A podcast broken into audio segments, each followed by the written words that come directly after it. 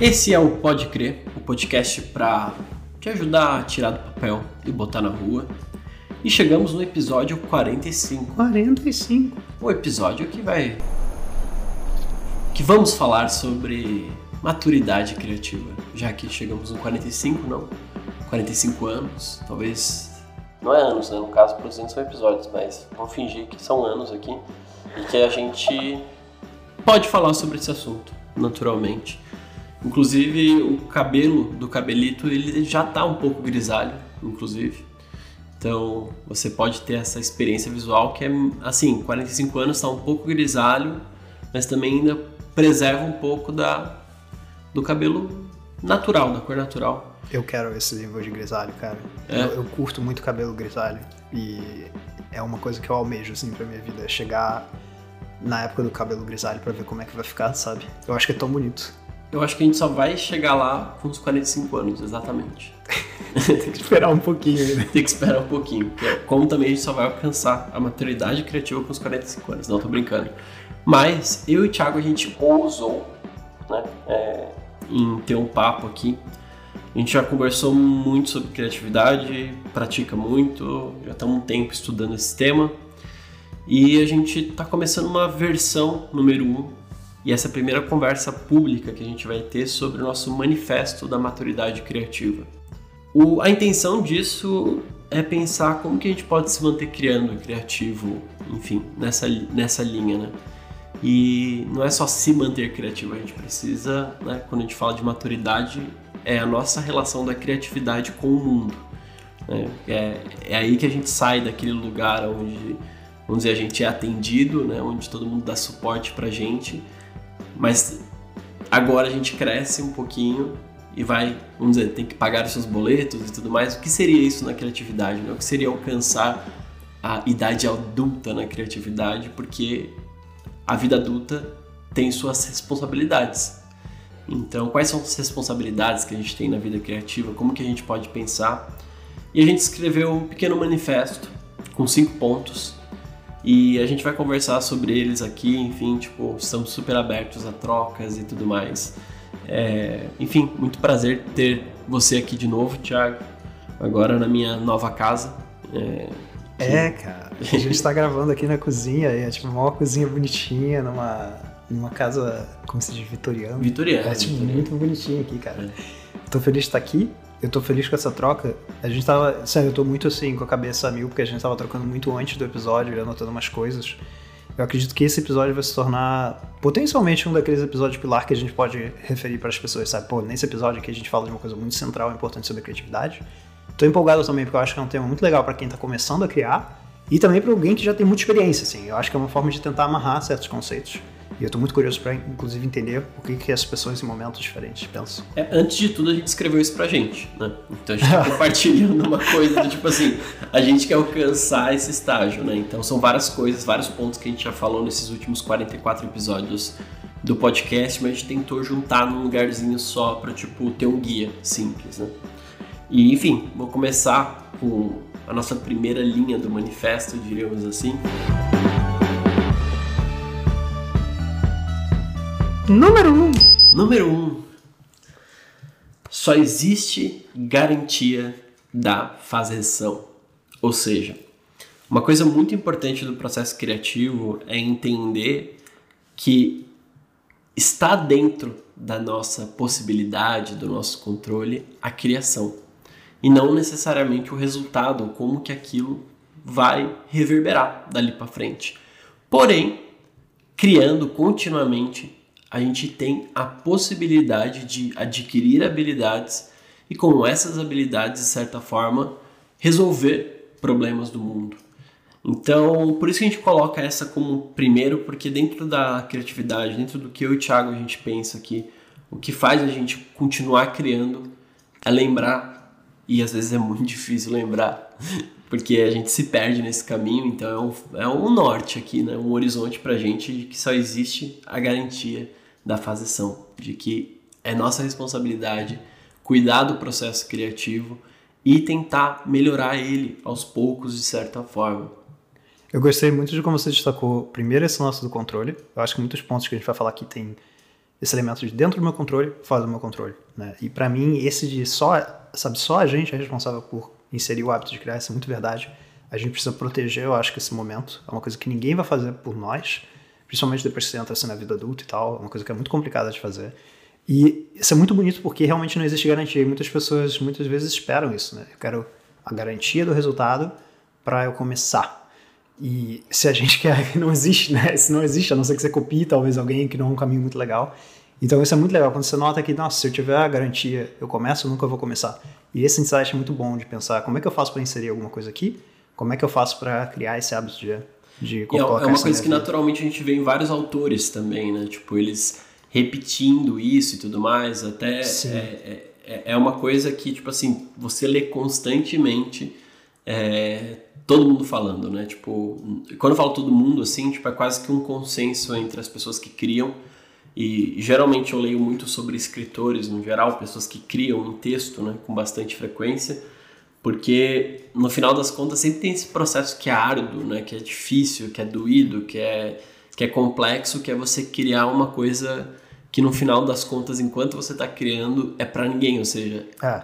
não tem o feedback positivo ali, tipo, você recebe. Nossa, que da hora, bate palma e tudo mais. Esse momento, ele não, não acontece logo depois que você cria e nem tudo que você cria. Sim. Uma coisa que eu já falei aqui, que tipo, tá mudando um pouco isso, mas sei lá, 90%, 80% das coisas que eu crio eu não mostro para ninguém. É, e, e eu tô tranquilo com isso hoje, mas eu já não fui tranquilo, né? Ao mesmo tempo que tem várias coisas que eu fico lá, será que vai, será que não vai, será que eu mostro, será que eu não mostro? Mas lembrar que a criação, independente de ela ser mostrada, ela é uma prática de uma habilidade que é a própria habilidade de criar e criar de formas diferentes, em contextos diferentes, para públicos diferentes, com olhares diferentes, ressignificando coisas que já foram criadas enfim, são várias habilidades que você Sim. vai adquirindo, mas elas são criadas, essas habilidades são desenvolvidas, são exercitadas durante a faseção. E só para colocar uma ênfase também em quem se considera, nossa, eu tenho esse problema, eu gosto de muitas coisas, tenho muitas ideias, etc. Olha isso como uma grande oportunidade, porque se você tem o hábito da faseção, como o Lucas falou antes, você vai desenvolver habilidades, você vai aumentar o seu conhecimento e mesmo que não exista talvez aquela garantia do resultado tão imediato que você espera, você está aumentando a sua probabilidade de conseguir algum dia resolver certos problemas que não foram resolvidos, ou resolver de uma forma diferente algo que já é resolvido. E se tu gosta de mais coisas, melhor ainda, porque você tem mais possibilidades de criar coisas diferentes, né? Tipo, é. em coisas diferentes. Sim. A gente já deu alguns exemplos aqui, e como na música eu exercito, né? Simplesmente por fazer, né? Eu acho importante lembrar esse primeiro princípio que é só existe a garantia da faseção. Que, né, usando o mesmo exemplo da música, eu posso abrir o nosso segundo tópico dentro do nosso manifesto criativo. Número 2. Que é uma pergunta, não é uma afirmação, loucura. Como continuar criando? Por quê? Né? A gente já falou do jogo infinito, que é o episódio 14. E dentro do jogo infinito, eu não me canso de repetir, é, ele traz uma proposta que existem dois tipos de jogos, né? O jogo número um, que é o jogo finito, que é o jogo onde sempre tem um final, né? Que vai ter um ganhador, vários perdedores, ou alguns ganhadores e alguns perdedores. E o jogo infinito, que ele não acaba, logo não tem quem ganha e quem perde, mas que existe uma única regra: continuar jogando, ou seja, não deixar o jogo acabar.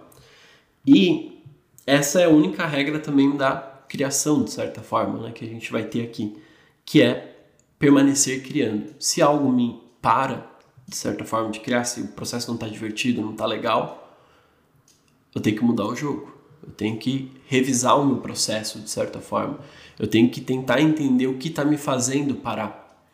O que está fazendo com que esse processo não seja tão legal quando, como foi quando começou, ou mesmo quando eu estou começando, por que, que ele não está divertido? Por que, que ele não está legal? Por que, que eu estou com dificuldade? Será que é porque eu não estou fazendo alguma coisa que eu não curta tanto?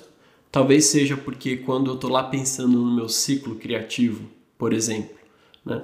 Eu tô, eu tô com dificuldade de consumir o conteúdo que eu quero para produzir aquilo, ou na hora da criação eu não tenho necessariamente todo o insumo que eu preciso, ou eu não paro para escrever aquilo lá, ou para fazer exatamente o conteúdo, ou os feedbacks que eu estou esperando de certa forma é, não estão vindo como eu gostaria, mas se a gente só tem a garantia da fazeção, né, como eu continuo criando? Por si só, acho que essa pergunta ela é essencial porque ela aparece o tempo todo, é, porque a gente para. Né? com bastante frequência até. Mais frequência do que eu gostaria.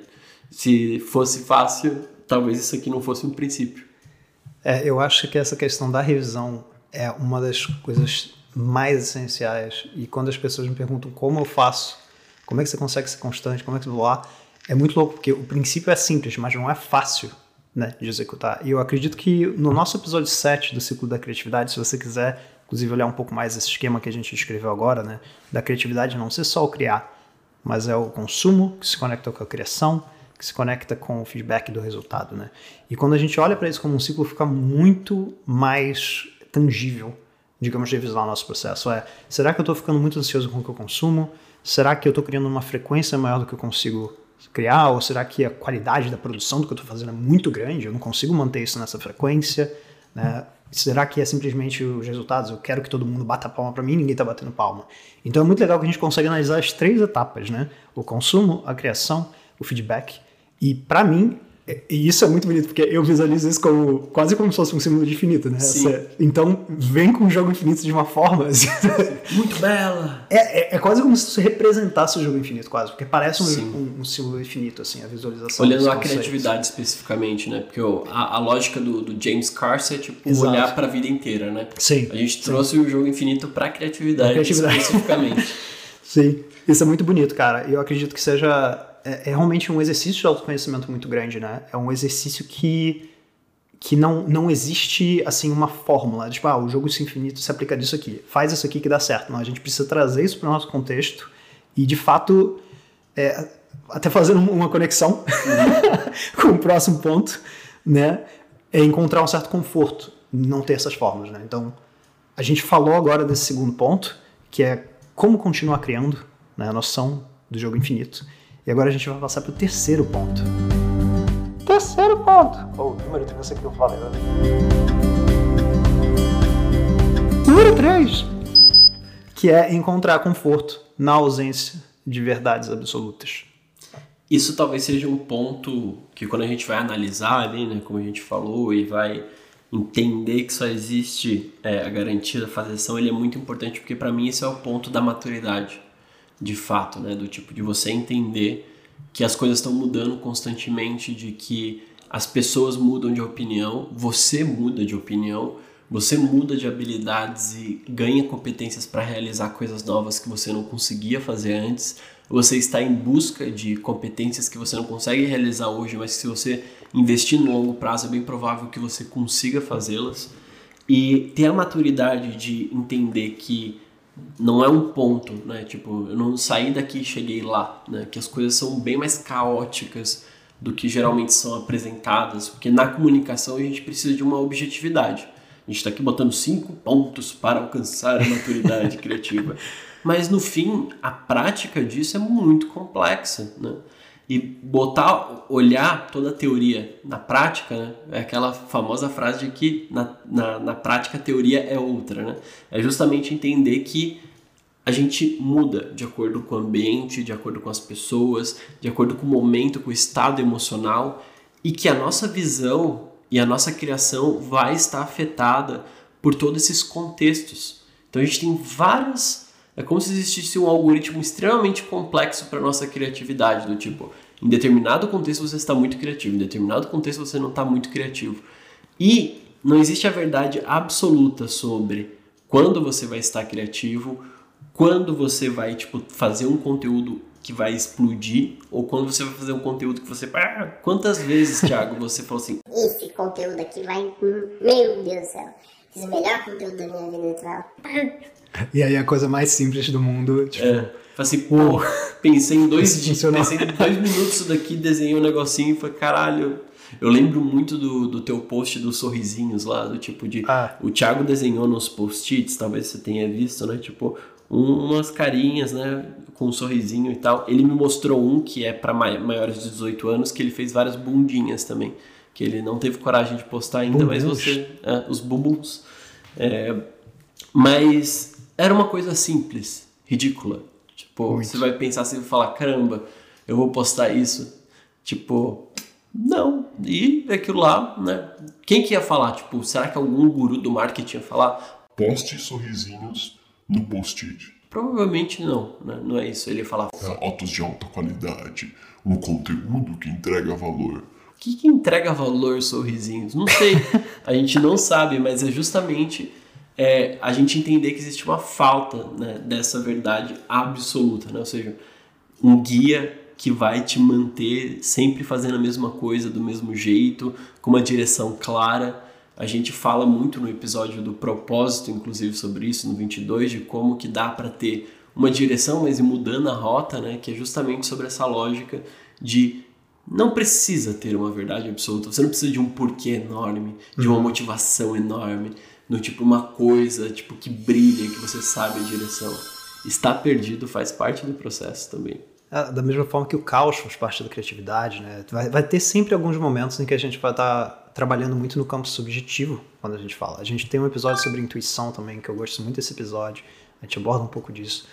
Mas eu queria enfatizar, inclusive, um contexto de redes sociais, né? A gente cria muito na internet hoje. E, cara, essas formas vão ficar mudando. Tipo, se hoje em dia tem o post do feed, amanhã é um, é um vídeo deitado, amanhã é um vídeo de pé, as formas vão mudando, o mundo vai se adaptando. E essa incerteza, né? Navegar dessa, toda essa certeza pode assustar muito. E existe um certo grau de autonomia da gente olhar às vezes para uma novidade e pensar como é que a gente lida com aquilo. A gente reclama, a gente tenta se adaptar, a gente tenta praticar nossa elasticidade criativa, né? O que, que a gente faz? Então, lembra, eu, o exemplo que eu sempre uso com essa coisa do, do conforto, né, da sensibilidade absoluta, tipo o Clubhouse, na época que surgiu e todo mundo, boa, isso aqui é uma nova coisa. E eu falei, não, eu não vou criar ali. Aí todo mundo, não vai criar, Thiago.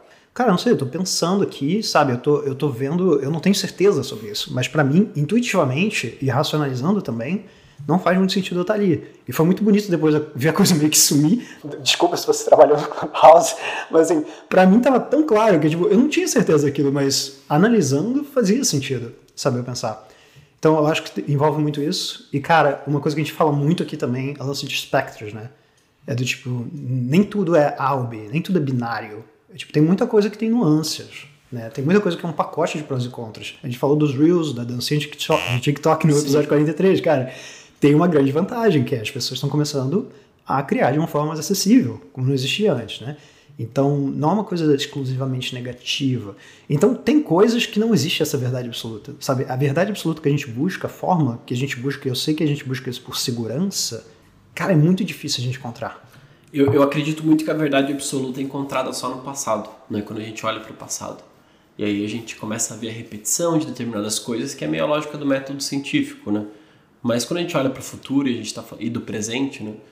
A gente não tem como prever o futuro. A gente tem algumas coisas dentro da matemática que a gente já consegue prever e tudo mais. Mas a gente está falando de exercício criativo, né? Que é por si só, a matemática inclusive explica porque ele tem a teoria do caos, né? Justamente que é essa combinatividade de coisas aleatórias.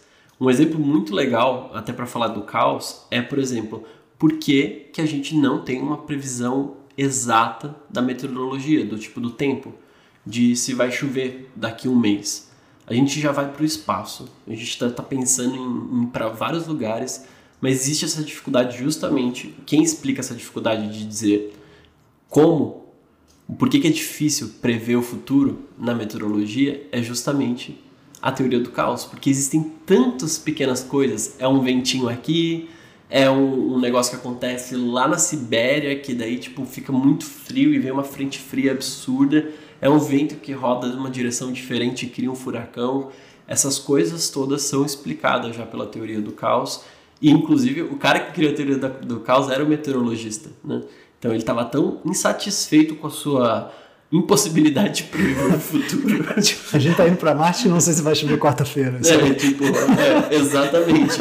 É, é, é, esse o negócio. Então, quanto mais é, aspectos do tipo, a gente, quando a gente está num sistema complexo, né, que é o caso da criatividade, Ou seja, tem vários pontos, né? Como a gente já falou, de ambiente, de, de emoções próprias, de feedback das pessoas.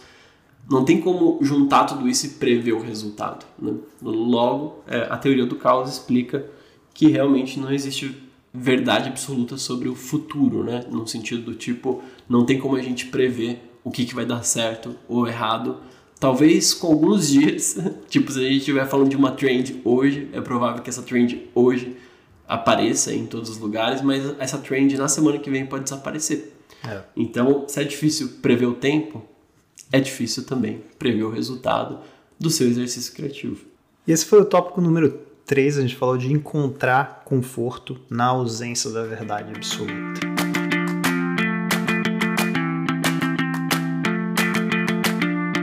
E agora a gente vai entrar no número 4, que se conecta com isso aqui também, essa coisa da aleatoriedade que a gente falou, Totalmente. né? Que é a desinibição criativa.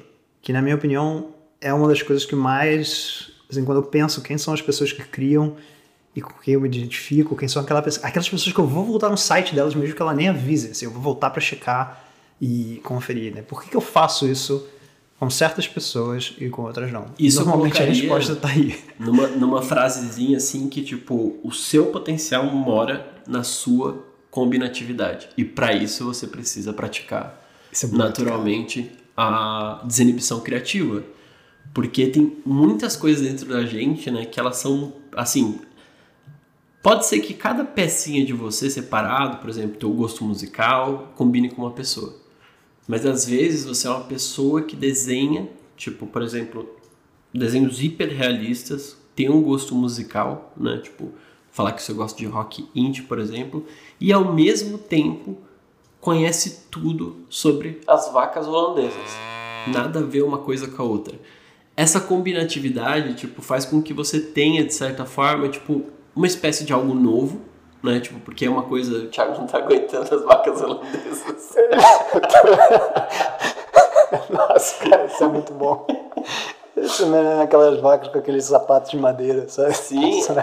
é, tem todo um universo específico sobre isso, né? E, e, e é, é, engraçado porque esses conhecimentos eles te, tra te dão habilidades diferentes, né? Porque você começa a raciocinar o mundo a partir de pontos de vista diferentes. E esse termo, a combinatividade, também é muito utilizado no universo da criatividade no geral, é, porque essa é a capacidade de juntar habilidades, né?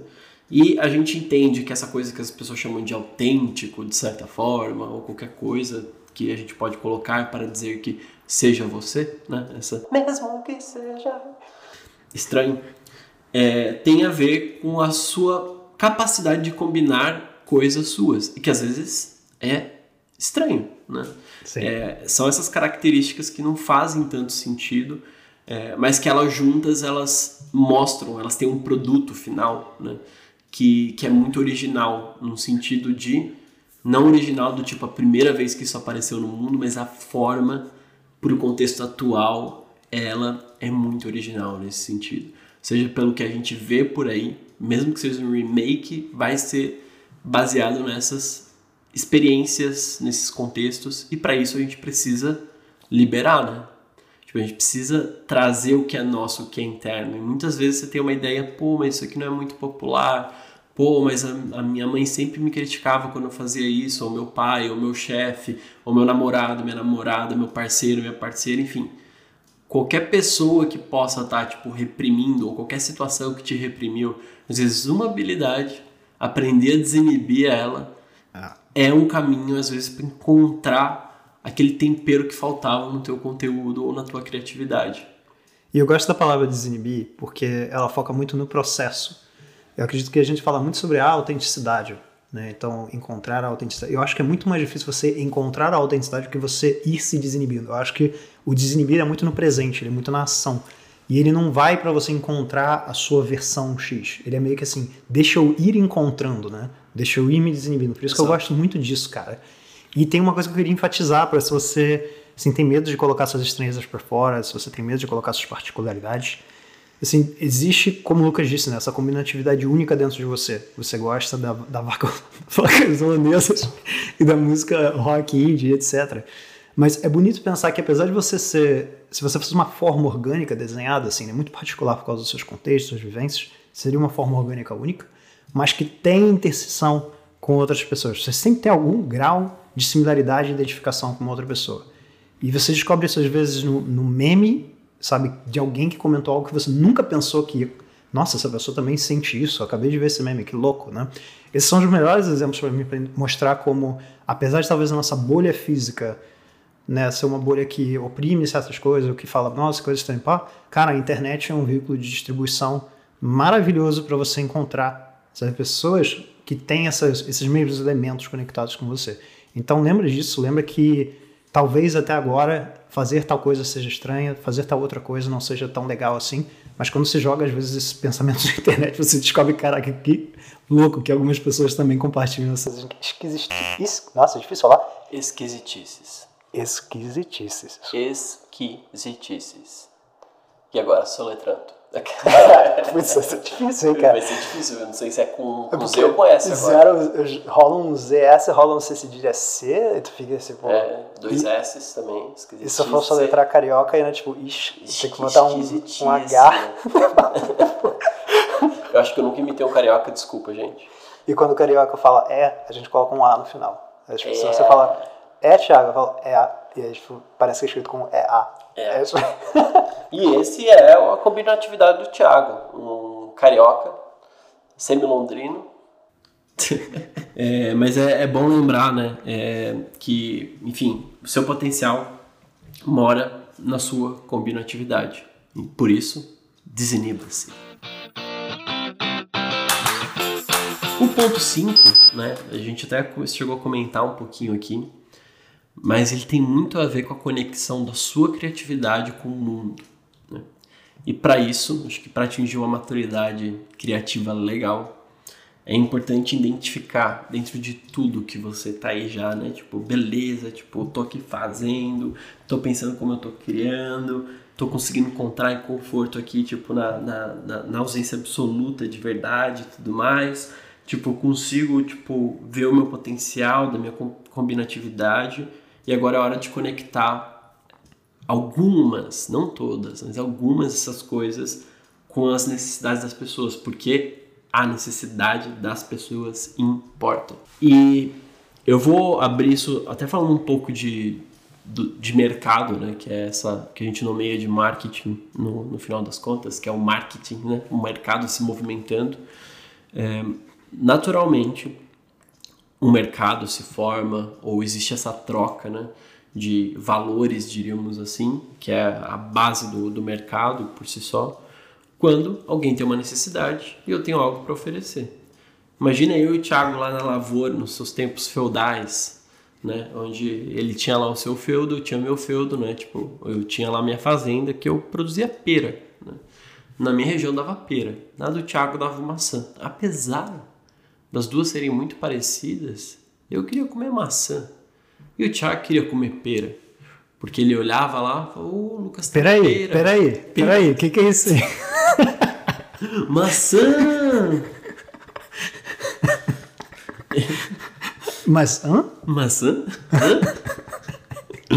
e aí a gente viu assim, pô, né? Thiago tem uma pera, tem uma maçã, são parecidos, eu acho o mesmo peso aqui, tipo mas elas são diferentes, né? Vamos trocar, né? Porque eu preciso disso. O Thiago sabe criar maçã e eu sei criar pera. Então vamos trocar habilidades, né? É, e essa necessidade de desenvolver uma habilidade criativa e trocar essa habilidade criativa, seja por dinheiro, seja por um escambo aí, um outro serviço ou qualquer outra coisa, ou seja por atenção também, né? Que é um, é, é um caminho. É, você está lá num programa, sendo VJ da MTV, né? enfim, entregando o, o meu sonho.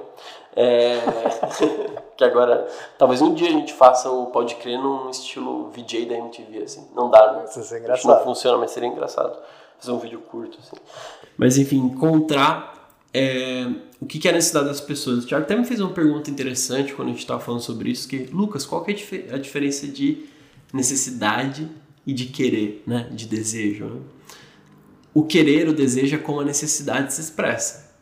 Então. Mais tangível. É mais tangível, porque é como a pessoa comunica a necessidade dela. Não significa que o desejo, o querer dela vai suprir a necessidade necessariamente, né? Sim. O Thiago deu um exemplo muito bom, inclusive. É, aquela história clássica do, do Ford, né? Eu nem lembro como é que é a frase, mas tipo, se você perguntasse para as pessoas o que elas queriam, elas diriam cavalos mais rápidos. No final ele inventou o carro. Porque a necessidade era se locomover mais rapidamente do ponto A para o ponto B. E eu acho que isso é muito bonito, cara, essa coisa da necessidade.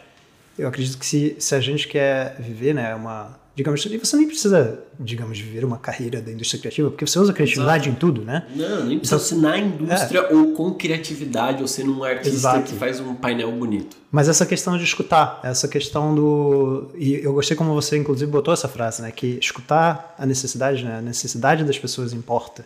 É tipo, deixa eu prestar atenção nisso aqui. Deixa eu observar o comportamento das pessoas, deixa eu observar que as pessoas dizem que elas sentem, né? Que elas dizem que que, eu necessitam. tenho das minhas habilidades que eu estou desenvolvendo aqui que o mundo precisa, né? Às vezes, é, por exemplo, é uma coisa que é muito curiosa do Thiago, que tem algumas pessoas que pedem ele para dar palestra, por exemplo, sobre simplificação. O Thiago fala exatamente como simplificar? Não, mas é uma habilidade criativa Isso é que ele louco. desenvolveu para fazer não só o, o tira do papel, como o teu projeto antigo também, que é o Translate Sim. né? E, que era mais complexo ainda que o tiro do papel, obviamente.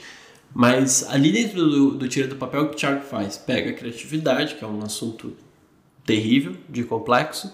Ah, não vou botar aqui uns bonequinhos de palito e falar algumas frases e as pessoas vão começar a compreender e a entender.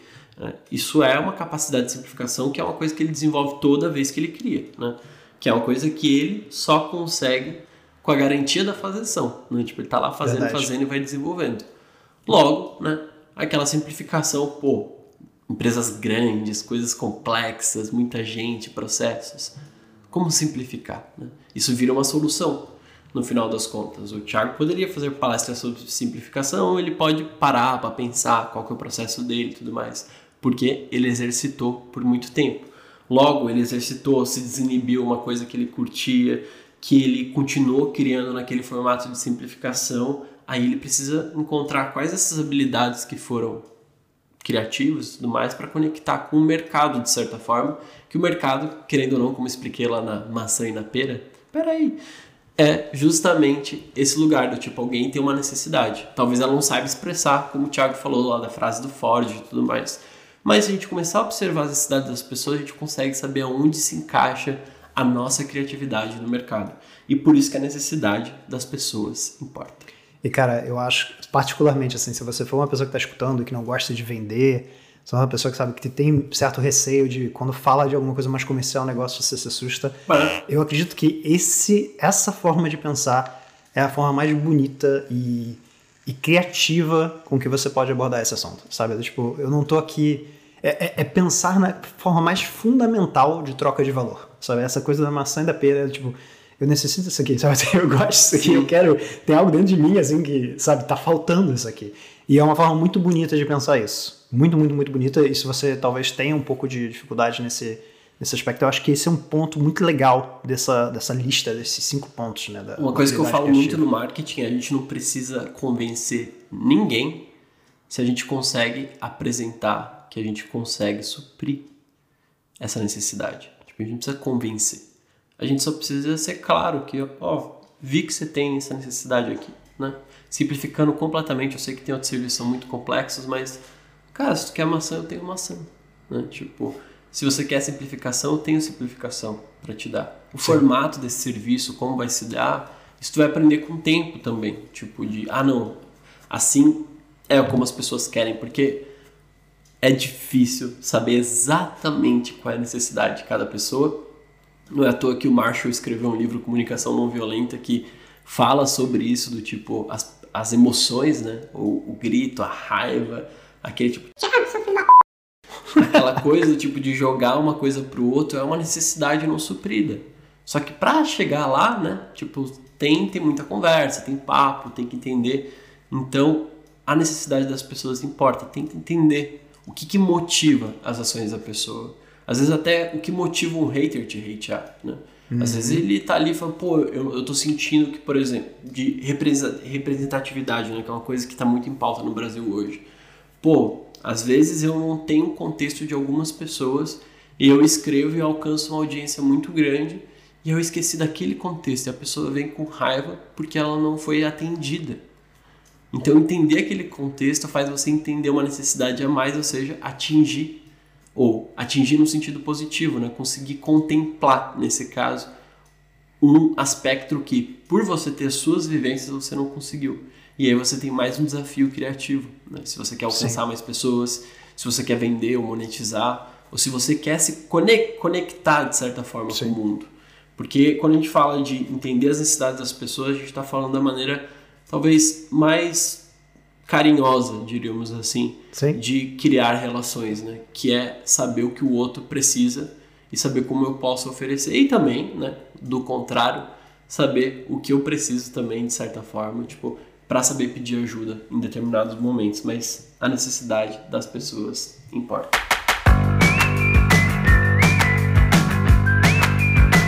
Esses foram os cinco pontos que a gente trouxe como essa espécie de digamos, pontos de um manifesto, manifesta, manifesta, para pensar sobre a maturidade criativa. A gente fica muito curioso para entender o que, você pensou, o que, você sentiu durante esses pontos. Então fica super à vontade de nos mandar mensagem, seja pelo Instagram, seja, enfim, por todos os canais que a gente está presente. Você encontra o Lucas no Instagram pelo arroba bota na rua. Bota na rua.